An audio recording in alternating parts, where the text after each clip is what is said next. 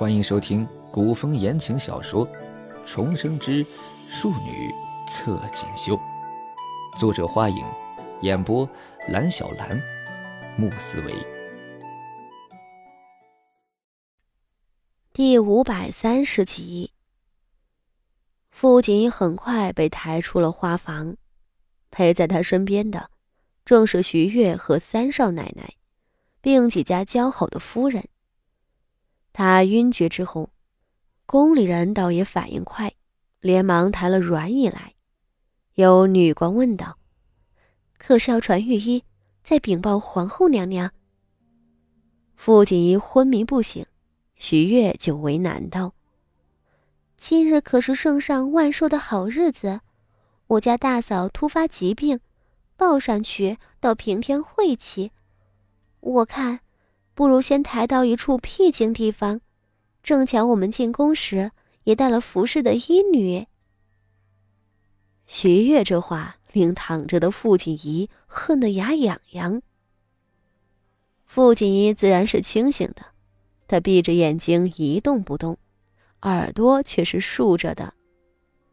方才他和三少奶奶讨要第二勺露水时，借着袖子的掩饰，全洒在了身后。手腕上的那一抹不过是障眼法。好在徐月倒信了他，他这样做是因为他很清楚徐月不达目的不罢休，一计不成还会再生一计，那他索性就顺着这个剧本演下去好了。果然，一切都如他所猜测的，徐月甚至不敢请宫中的御医来瞧。还婉拒了这女官回禀皇后的建议，所谓的晦气，倒也解释得过去。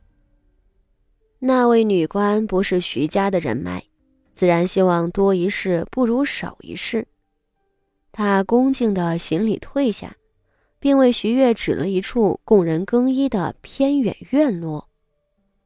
傅锦衣看不见，但能感觉到前进的方向变了。他仍然不敢动。花招这一回没跟上来，父亲一再晕过去后不敢睁眼睛，也不知道花招那边出了什么事。他知道花招是个有成算的，一定会来救他，但即便如此，他心里也七上八下。徐月和三少奶奶领着两个粗使小太监。一路七拐八拐，似乎走得有些远了。傅锦衣一刻都不敢放松，他默然计算着路程和时间。终于，他们停了下来。徐月亲自上前推门。这个地方距离明台不远，但和花房是完全相反的方向。也就是说。他们是绕过了整个凤坤宫的主殿，来到另一侧的院落。傅锦衣感觉眼前的日光暗淡下来，他是进了屋子了。随后，他彻底被放下去，鼻尖感觉到了一点酥痒，他忍不住的勾起唇角，嘲讽的神色。年仅十四岁的徐悦。竟还真是个杀人不眨眼的狠角色，他这是在试探自己还有没有气。傅锦衣简直想跳起来抽他，他已经决定了，徐月这个人留不得，心狠手辣，为了自己的利益不择手段，不给任何人留活路。他甚至听说，两年前三小姐和四小姐进宫。都和徐月有关。这个人太危险了，他的生母薛姨娘一定也是如此。傅锦仪似乎明白了，为何一个妾室和庶出的孩子，能逼得郑氏母子走投无路，还掌控了整个国公府。他也越发同情徐策，在最年幼、最脆弱的时光里。经过着地狱一般的日子，不知明日是否还能活着。心里再恨，傅锦仪到底没真的跳起来。他捏紧了手指，同时小心的放缓呼吸。徐月能感觉到，他的呼吸十分孱弱，这是一种濒死的假象。徐月一声冷笑，轻轻呼了一口气：“哼，还真是难得的秘药。这人面上都瞧着好好的，脸色红润，四肢柔软，看上去就像睡着了一样。谁会想到他很快就要死了呢？”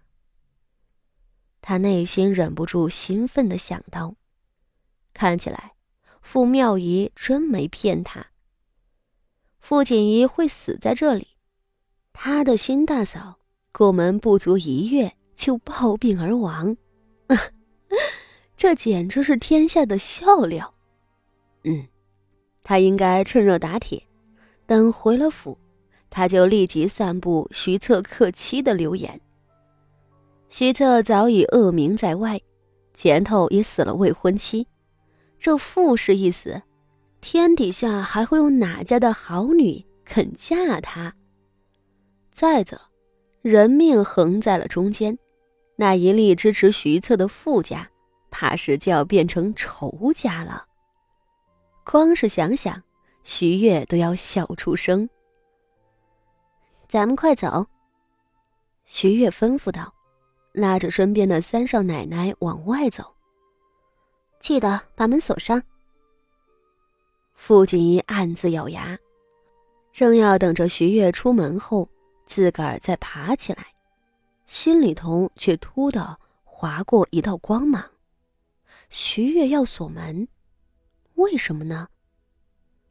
杀人的事情自然怕被发现，不过这可是在宫里。